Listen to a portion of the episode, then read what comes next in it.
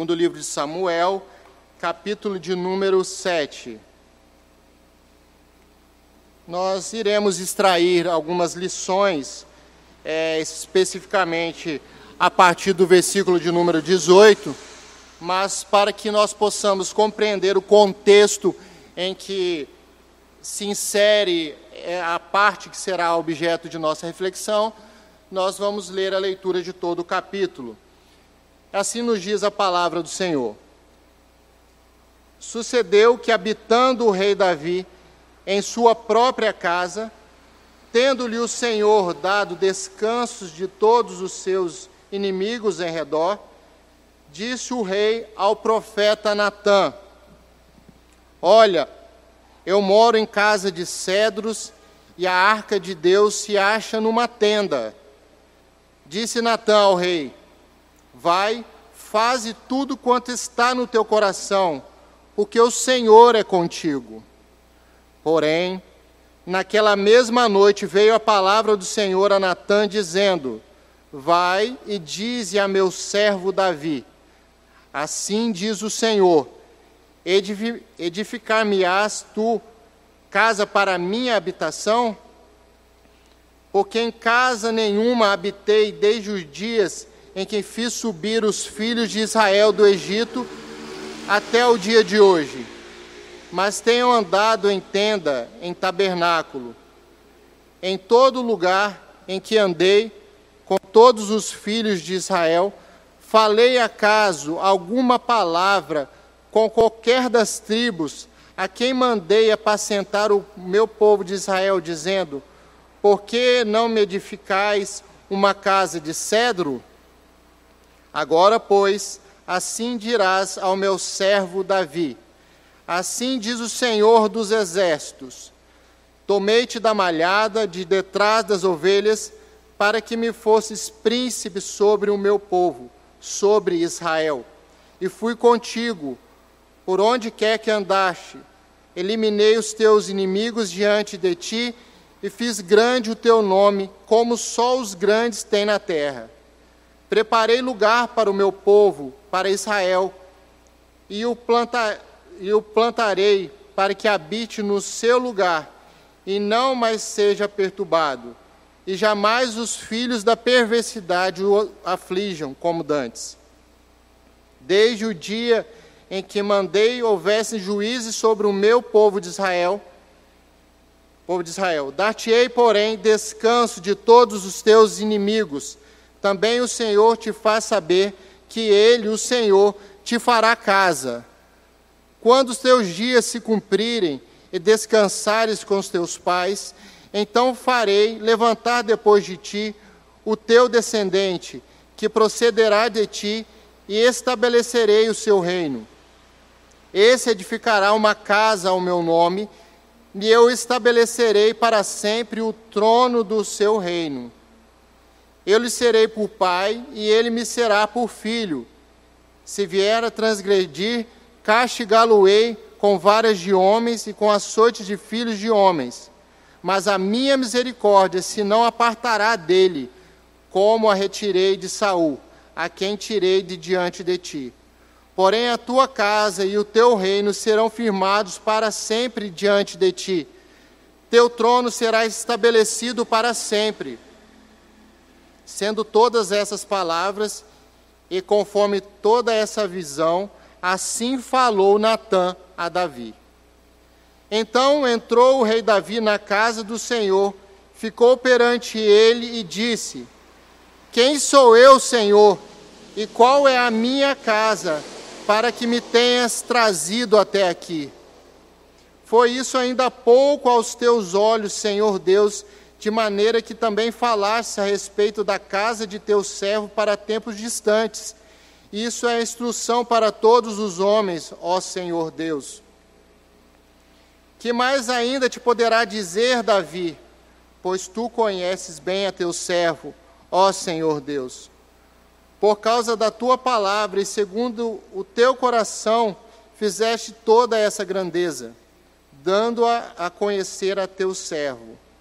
Portanto, grandiosíssimos é, és, ó Senhor Deus, porque não há semelhante a ti, e não há outro Deus além de ti, segundo tudo que nós mesmos temos ouvido. Quem há como teu povo, como Israel, gente única na terra, a quem tu, ó Deus, foste resgatar para ser teu povo? E para fazer a ti mesmo um nome e fazer a teu povo essas grandes e tremendas coisas para a tua terra diante do teu povo, que tu resgataste do Egito, desterrando as nações e seus deuses? Estabelecestes teu povo Israel por teu povo para sempre. E tu, ó Senhor, fizeste, te fizeste o seu Deus. Agora, pois, ó Senhor, quanto a essa palavra que disseste acerca de teu servo e acerca da sua casa, confirma para sempre e faze como falastes. Seja para sempre engrandecido o teu nome e diga-se: O Senhor dos exércitos é Deus sobre Israel, e a casa de Davi, teu servo, será estabelecida diante de ti. Pois tu, ó Senhor dos exércitos, Deus de Israel, fizeste ao teu servo essa revelação, dizendo: Edificar-te-ei casa. Por isso o teu servo se animou para fazer-te esta oração. Agora, pois, ó Senhor Deus, tu mesmo és Deus, e as tuas palavras são verdade, e tens prometido a teu servo este bem. Sê, pois, agora servido de abençoar a casa do teu servo, a fim de permanecer para sempre diante de ti. Pois tu, ó Senhor Deus, o disseste, e com a tua bênção será para sempre bendita a casa do teu servo. Senhor Deus, nós acabamos de ler a tua palavra, inspirada por ti. Nós pedimos, ó Pai, que o Senhor ilumine as nossas vidas, a nossa compreensão e traga a verdade revelada para os nossos corações nessa noite, ó Pai. Ajude-nos a transmitir a tua palavra, ajude o teu povo que ouve essa mensagem a entendê-la conforme a tua vontade. Em nome de Jesus, amém. Irmãos, é, toda a liturgia e a leitura que nós acabamos de fala, falar ler, fala a respeito de Davi, o rei Davi. A biografia registrada nas Escrituras a respeito de Davi mostra uma história surpreendente de alguém que foi retirada das ovelhas, do meio das ovelhas, como um pastor de ovelha e trazido para ser príncipe do reino de Israel. História esta que é registrada e que posteriormente exercerá um papel preponderante na história da redenção. Nós vemos nos versículos iniciais desse capítulo de número 7 a clara eleição de Davi como um agente da aliança, como uma, um agente, como um, mecanismo, um meio utilizado por Deus para que a eleição do seu povo pudesse ir adiante e que o plano da redenção se cumprisse na vinda do Salvador, Senhor Jesus Cristo. Nós vemos por esta eleição e por vários fatos ocorridos na vida de Davi, que ele é considerado um tipo de Cristo, um personagem das Escrituras que apontava para a vinda daquele que seria o Salvador do mundo. Vários fatos na vida de Davi anunciam a vinda do Senhor Jesus Cristo, o Cristo prometido. Esses mediadores da aliança, como foram é, Abraão, é, José, como é, tipos de Cristo, eles foram representantes de Cristo aqui na terra e também diante de Deus, representaram o povo. Há uma clara demonstração nas Escrituras, e aqui um, com enfoque especial, a vida de Davi, que vários ofícios de Cristo se evidenciam claramente na vida desses agentes da aliança. E com Davi, de forma é, profunda, alguns é, dizem que Davi foi um dos, dos agentes mais é, que mais evidenciaram a imagem prometida de Cristo. Nós vemos Davi apresentando por vezes a, esse ofício sacerdotal, quando, por exemplo, ofereceu sacrifícios a Deus no momento em que ele trazia a arca da aliança a Jerusalém. Nós vemos também a presença do ofício profético de Davi, quando em vários salmos fez referência ao Cristo que estava por vir, e também, e de forma preponderante, especial, a função de rei, de governante, que conduziu o povo à presença de Deus. Davi foi um homem muito sábio, um homem temente a Deus, um grande líder militar, e isso fez com que o seu governo fosse grandioso de fato e gerasse interesse tanto na época em que ele viveu, como até nos nossos dias. O estudo da vida de Davi transcende o aspecto, o âmbito religioso. A vida, a biografia de Davi, de Salomão, de tantos outros personagens bíblicos vão muito além desse âmbito religioso no qual nós nos encontramos. Ele, de fato, é, é rico em vários aspectos na governança, no uso da sabedoria, no uso da humildade, na submissão. E algumas dessas lições nós queremos extrair a partir dos versículos 18 e seguintes. Antes, contudo, nós precisamos nos recordar daquela parte inicial que fizemos a leitura, por meio da qual o texto nos mostra que Davi estava no seu momento de descanso após as muitas batalhas que ele travava à frente do povo de Israel. E Davi se sentiu incomodado pelo fato de habitar numa casa muito boa, muito luxuosa, e a arca da aliança que representava a presença de Cristo estava em uma tenda simples. E Davi, como sendo aquele homem temente a Deus, que procurou durante a sua vida engrandecer a Deus, se sentiu incomodado com isso e levou essa questão ao profeta Natã, o sacerdote que atuava na presença do rei Davi.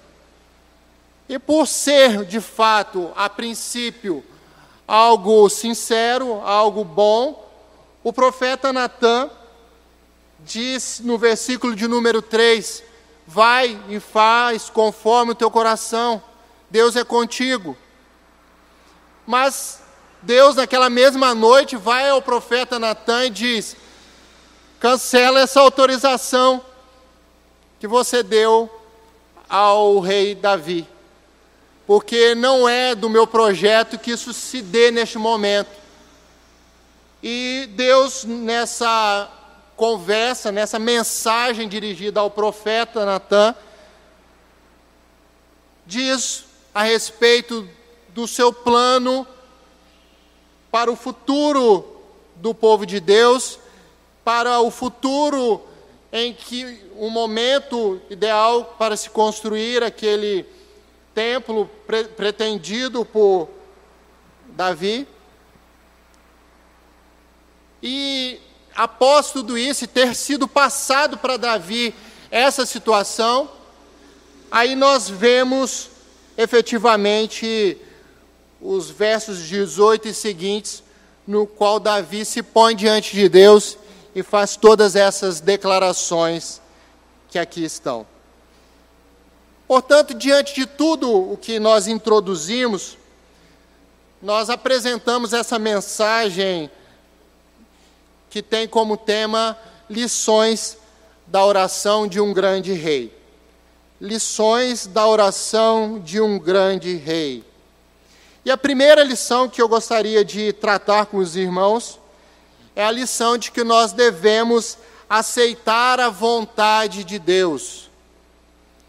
Nós devemos aceitar a vontade de Deus.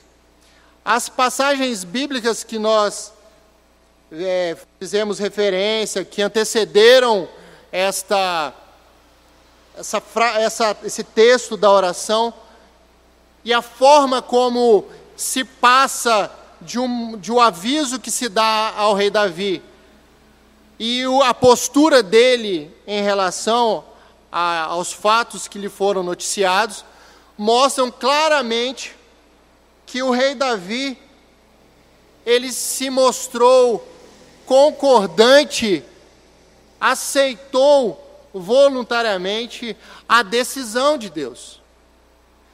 A tendência diante de tudo que nós sabemos do momento, da própria ideia de ter, ter havido a concordância do profeta Natan, é que Davi já estava todo vapor em seus pensamentos, já é, aglutinando pessoas, bens, materiais para efetivar a obra. Mas, como um balde de água gelada, Deus cancela toda aquela projeção de construção e estabelece quais eram os objetivos de Deus para a vida de Davi e de sua família e estende uma promessa eterna sobre o seu povo. Davi sempre foi um rei preocupado em engrandecer a Deus. E isso poderia ser utilizado talvez como motivo de tentar argumentar com Deus: Ó oh, Senhor, eu quero fazer o seu nome grande, fazer seu nome conhecido. Eu tenho a vontade de glorificar ainda mais o Senhor na minha vida, no meu reino. Mas ele simplesmente diz: Quem sou eu, Senhor? E qual é a minha casa para que me tenhas trazido até aqui? Ele reconhece, olhando para tudo que Deus havia dito ao profeta Natan, que de fato ele não precisava de fazer o que ele pretendia fazer, porque o que ele já tinha alcançado na vida dele já era grandioso demais. Deus faz referência ao fato de que ele foi tirado do meio das ovelhas para ser ungido rei de Israel.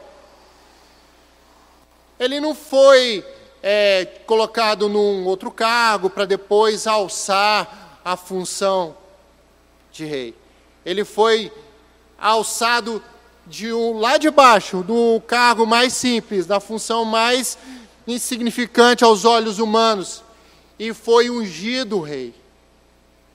No momento da, que o profeta estava para fazer a unção daquele que havia sido escolhido por Deus para ser o rei de Israel, ele não é nem trazido pelos familiares para o meio da reunião. Ele foi esquecido, ele era uma pessoa simples lá, que não foi julgado pelos familiares como sendo útil para aquela função a qual estava sendo objeto de pleitos. Ele fez isso em diversas passagens da sua vida. Procurou engrandecer a Deus em todas as possíveis situações, muito embora fosse homem, sujeito a erro e de fato errou em algumas várias vezes, mas ele procurou fazer isso, engrandecer a Deus. Mas mesmo com o seu coração sincero, mesmo diante de todas essas evidências de que é, era algo que ele estava fazendo de forma sincera, porque senão seria recriminado por Deus. Ele se prosta de forma humilde, aceitando essa vontade soberana de Deus para a vida dele. Em Jesus, nós vemos essa mesma aceitação. Davi, como um tipo de Cristo, mostra essa, esse ensinamento, essa lição para nós. Mas o nosso Senhor Jesus Cristo, o nosso maior exemplo, aquele que devemos imitar sempre, ele agiu dessa forma também. Quando estava prestes a chegar o momento de sua crucificação, o nosso Senhor disse: Senhor, passe de mim esse cálice, mas não seja feita a minha vontade, e sim o que tu queres. Embora Davi também estivesse falando, não, eu queria construir o templo, mas ele disse: seja feita a tua vontade. Eu aceito a decisão do Senhor. O Pai Nosso que o Senhor nos ensinou também faz uma referência importante a esta necessidade que temos de nos submeter à vontade de Deus. Nós fomos ensinados a orar que seja feita a tua vontade, assim na terra como nos céus. Precisamos refletir a respeito de, disso. Precisamos refletir a respeito da forma como nós temos lidado com os nãos de Deus. Como nós temos lidado com os não de Deus para a nossa vida? Nós temos estamos focando nessa negativa ou nós estamos focando a nossa vida nas demais promessas que o Senhor tem para nós? O texto aqui nos mostra que o Senhor fechou uma oportunidade para Davi, mas abriu uma oportunidade muito maior, mas um amplo possibilidade de comunhão com o Senhor, de fazer o nome dele ainda maior, por ser o, o rei do qual viria o Salvador ao mundo. Nós vemos no texto lido que o reino de Davi se estenderia eternamente o rei Davi queria construir uma casa para Deus e Deus reverte a situação e diz: É eu que construirei uma casa, uma habitação para você. Construirei um lugar de habitação para o meu povo. E a partir de você, farei todo o plano da redenção se concretizar. Esse texto de 2 Samuel, capítulo de número 7, no plano da salvação, na progressão da revelação de Cristo, é tido como um dos pontos altos da revelação. Porque nós vemos é, em Gênesis capítulo 3, versículo 15, o Senhor mostrando que seria do filho da mulher que viria o Salvador, que esmagaria a cabeça da serpente. Nós vemos depois em Gênesis 12, Deus dizendo que seria através do povo de Israel que viria o Salvador. Posteriormente, ainda em Gênesis, nós vemos Deus prometendo que o Salvador viria a partir da tribo de Judá. E aqui em 2 Samuel, capítulo de número 7, nós temos a revelação mediante uma nova aliança, agora denominada de aliança davídica, a mostra de que o nosso Senhor Jesus Cristo viria da família de Davi, seria descendente de Davi. A segunda lição que nós tiramos deste texto é que nós devemos reconhecer a nossa limitação, a nossa condição de pecador diante da soberania e glória do Rei dos Reis. No versículo de número 18 que nós lemos, ficou muito claro isso. Quem sou eu, Senhor? Muitas vezes nós, como seres humanos limitados que somos, somos muito é, é, forçados às vezes a dizer quem são eles ou quem, que regra é essa para ser imposta para mim? Quem são eles? Quem é o pastor? Quem é a Bíblia? Que livro é esse? Davi, o rei, diz: Quem sou eu? E na minha imagem, é, na minha imaginação, o rei Davi se joga mesmo diante de Deus: Quem sou eu, Senhor, para ser considerado o pai de Jesus? E como estivesse imaginando que posteriormente seria escrito em Mateus, capítulo de número 1, versículo de número 1, ao tratar da genealogia de Jesus, ao fazer referência, Jesus, o filho de Davi, o filho de Abraão. Nós vemos aqui nesta frase inicial da oração, da ação de graça de Davi, uma estrondosa manifestação de humildade, de limitação. Ele não discute com Deus, ele é pecador, ele é limitado. Nessa passagem do verso de número 18 até o verso de número 29, Davi, em sua oração, faz menção a dez vezes a palavra servo. Faz menção isso no verso 19, faz isso, faz menção a isso no verso de número 20, 21, 25, 26, 27, 28, 29. A palavra servo é evidenciada nessa passagem, nessa oração, por dez vezes. O rei, servo. Parece uma contradição de termos, né? O rei, servo. E o mais importante, não é ele se colocar na função, se autodenominando servo o mais importante, o mais bonito, é que o nosso Senhor faz menção a Davi como sendo seu servo.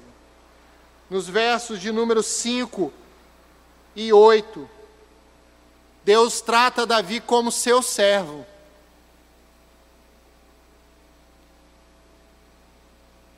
Como nós temos nos colocado diante de Deus? Como servos ou como senhores. Hoje, na mensagem da manhã, o pastor trata muito dessa questão envolvendo a serventia a Deus na adoração. E isso, de fato, se faz muito presente aqui. Nosso Senhor pergunta para Davi, através do profeta Natan: por acaso eu mandei alguém fazer tempo para mim? Eu falei uma coisa disto quando me dirigia ao povo de Israel. Eu pedia isso a alguém. E o pastor, hoje, na parte da manhã, falou a respeito desse assunto. Às vezes nós queremos impor as nossas vontades no culto a Deus. Ah, não, nós precisamos fazer isso para agradar a Deus, mas às vezes não é para agradar a Deus. Às vezes é para agradar o gosto pessoal de, de cada um. E o nosso Senhor nos chama a ser reconhecidamente servos dele. Está evidenciado aqui nesse texto, no versículo de número 20, que Davi se coloca na presença de Deus e diz: Que mais ainda te poderá dizer Davi? Ele se coloca como simples Davi. Ele não se coloca na presença de Deus como rei, como autoridade. Ele se coloca na presença de Deus como servo Davi. Está evidente nesse texto a profunda gratidão que Deus é a Deus que, que nutre o coração de Davi. Há no coração de Davi a certeza de que está diante de um Deus grandioso. E ele confessa isso no versículo de número 22. Portanto, grandioso és, ó Senhor Deus, porque não há semelhante a ti. É uma clara demonstração de uma limitação, de um reconhecimento, não de uma, uma pessoa, uma personalidade que não exerce a função que tem de rei. Nós vemos nas Escrituras Davi, por diversas vezes, usando a autoridade que Deus havia lhe dado. Mas, quando está diante de Deus, Davi é somente um servo. Se coloca somente como um servo. E em Jesus, nós vemos isso também de forma abundante. Nosso Senhor, despindo da sua condição de Deus, de habitar junto com o Pai, manifesta-se como um homem em serventia submissa. Em Atos 3, versículo de número 13, o Senhor registrou nas Escrituras a seguinte passagem: O Deus de Abraão, de Isaac e de Jacó, o Deus de nossos pais, glorificou a seu servo Jesus. Glorificou ao seu servo Jesus. Atos capítulo 4, versículo de número 30, também faz referência à servidão de Jesus, ao fato de Jesus ter sido servo. E em primeira carta de Paulo aos Coríntios, capítulo de número 5, versículo de número 21, nós vemos Jesus sendo mencionado como aquele que se fez pecado em nosso lugar. Davi estava confessando a sua limitação, os seus pecados diante de Deus, dizendo sim que não merecia ocupar aquela posição destacada de rei e, sobretudo, daquele que seria o pai de Jesus.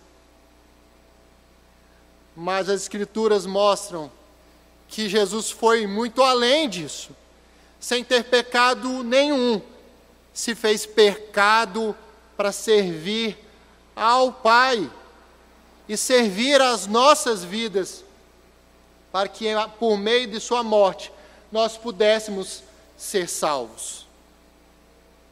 Nós temos reconhecido essa nossa condição de pecador diante de Deus, temos nos colocado humildemente na presença dEle, ou nós temos feito como aquele fariseu que, posto em pé, orava de si para si mesmo, dizendo: Ó oh Deus, graças te dou, porque não sou como os demais homens, eu não roubo, eu não sou injusto, eu não sou adúltero,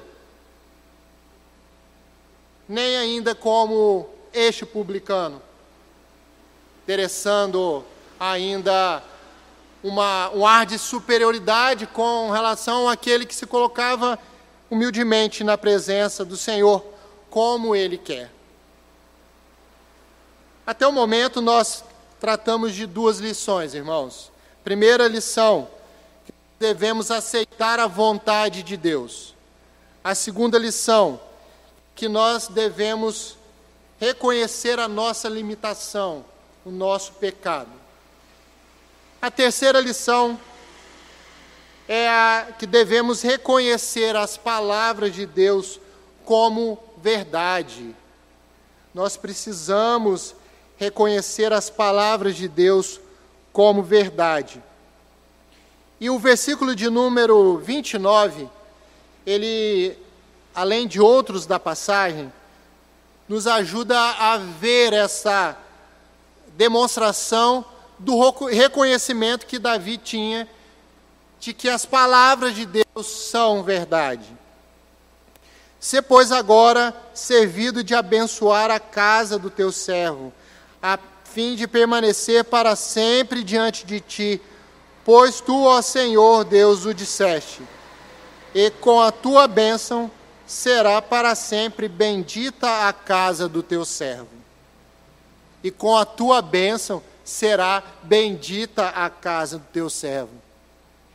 Davi está dizendo: se o Senhor disse, vai estar bendita mesmo. Se o Senhor abençoou, abençoado está.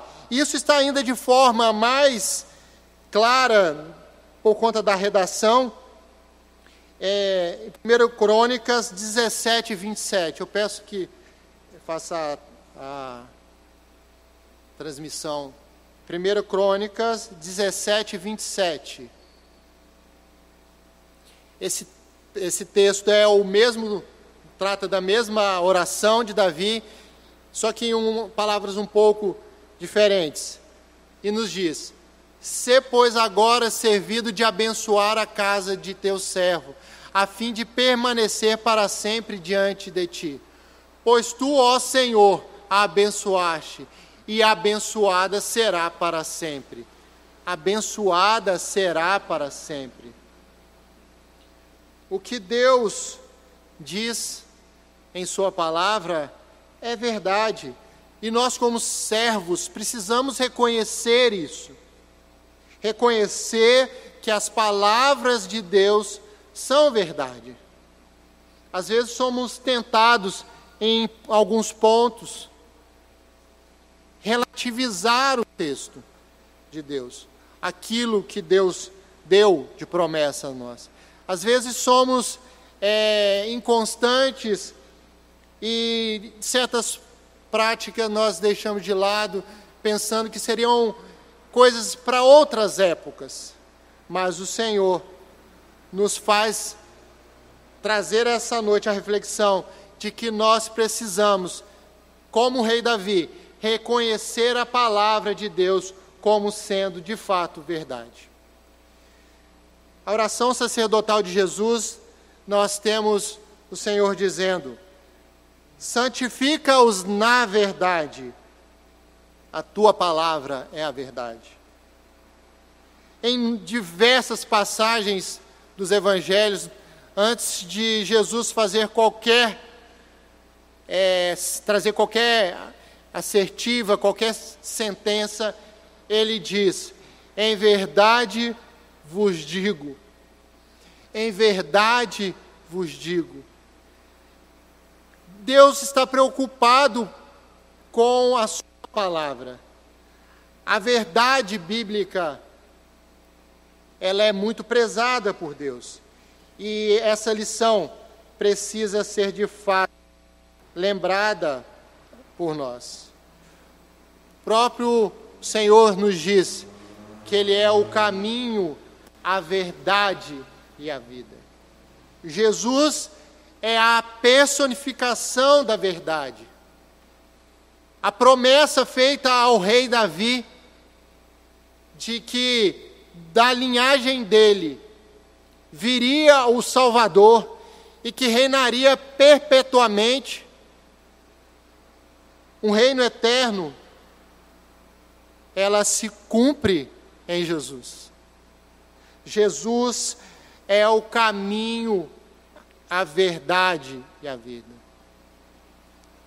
Temos reconhecido a palavra de Deus como sendo a verdade? Ou temos duvidado da palavra de Deus? A quarta e última lição é de que nós devemos fazer uso da palavra de Deus, a palavra da verdade, em nossas orações. Hoje o pastor também, pela manhã, fez referência que nós devemos ler a palavra, nós devemos orar a palavra e nós devemos cantar a palavra. E nós temos registrado nesse texto que Davi, o grande rei, ele vai fazendo menção àquelas promessas que Deus havia feito ao profeta Natan nos versículos anteriores. Ele vem citando e vem glorificando a Deus por todas as promessas que Deus havia feito. Charles Spurgeon, em uma de suas devocionais, ele traz uma reflexão muito importante e precisa fazer sentido nas nossas vidas como cristãos. E eu peço a permissão para essa leitura. Devemos receber como verdadeiro qualquer coisa que o Senhor prometeu e suplicar isso diante do seu trono. Oh, quão estimulante é citar aquilo que o nosso próprio Senhor falou. Quão precioso é citar um pois que a promessa sugere, como Davi fez no versículo de número 29. Não oramos porque temos dúvida, e sim porque cremos. Orar com incredulidade é inconveniente para os filhos de Deus. Não, Senhor, não podemos duvidar de Ti. Estamos convencidos de que toda a palavra que Tu proferes é um alicerce seguro para a mais ousada esperança. Achegamos-nos a Ti e declaramos: Faze como disseste, abençoa a casa de Teu servo, cura e restaura, salva os nossos queridos que estão em dúvida traze ao caminho aqueles que vagueiam. Confirma em teu temor aqueles que têm vida espiritual. Senhor, dá-nos alimentos e vestes conforme a tua palavra. Faze prosperar nossas realizações e esforços para fazer teu evangelho conhecido aos nossos semelhantes transformas nossos empregados em teus servos, nossos filhos em teus filhos. Jorra a tua bênção sobre as gerações futuras. E enquanto houver alguém de nossa família na terra, permaneçam eles fiéis a ti, Senhor. Ó Senhor Deus, seja bendita a casa de teu servo. No versículo de número 27, irmãos, Davi diz em sua oração que essas promessas o animaram a fazer essa oração. As promessas de Deus registradas nas Escrituras, elas nos animam a orar, elas têm nos animado a servir a Deus. Nós temos, como Davi, pedido o cumprimento de suas promessas nas nossas vidas, nas nossas famílias. Nós somos da família de Davi. Jesus é mencionado como sendo da família de Davi, da família de Abraão. E nós somos filhos de Abraão. Por meio da fé, nós fomos, fomos incluídos na família de Abraão, na igreja de Cristo. Irmãos, o texto lido fala profundamente aos nossos corações. Como disse, é um ponto elevado, um ponto alto das revelações do plano de redenção de Deus para o seu povo, para as nossas vidas e nos traz a, a memória as promessas de Deus e, sobretudo, o cumprimento dessas promessas em Jesus Cristo. Tudo isso se cumpriu em Jesus e se efetivará ainda de forma mais ampla quando ele voltar. Não é de se admirar que o rei Davi tenha se enchido de júbilo ao saber que seria o pai de Jesus. Nós precisamos é, dar glórias a Deus, porque tudo isso que nós vimos aqui se cumpriu, essas sombras que tínhamos no Antigo Testamento, elas se tornaram realidade em Jesus. Essa mensagem ela se tornou completa no evangelho. E Jesus desempenhou de forma plena aqueles ofícios que Davi desempenhou de forma superficial, de certa forma, e em Jesus nós vemos isso se fazendo de forma completa. Como profeta, ele revela a sua vontade e a pessoa de Deus. Como sacerdote, ele é o nosso mediador, oferecendo a si mesmo como sacrifício único pelos nossos pecados. E como rei, ele governa ao lado de Deus Pai sobre toda a terra e garante as conquistas do seu povo e a derrota dos inimigos. Por estarmos unidos a Cristo, nós também exercemos essas funções, esses ofícios, embora de forma imperfeita, quando nós profetizamos a verdade, nós trazemos a verdade de Deus. Quando nós oramos, nós exercemos a função de sacerdotes, aqueles que fazem uma certa função de intermediar para que a, a bênção de Deus chegue à vida das pessoas que estão precisando do cuidado de Deus. E também nós exercemos juntamente com Deus o governo, nós reinamos com Cristo. Então, irmãos, nós precisamos sair dessa noite com esta mensagem em mente, com essas lições de Deus para as nossas vidas, de que nós precisamos reconhecer, aceitar a vontade de Deus, não questionarmos a Deus. Nós precisamos reconhecer que somos limitados e pecadores.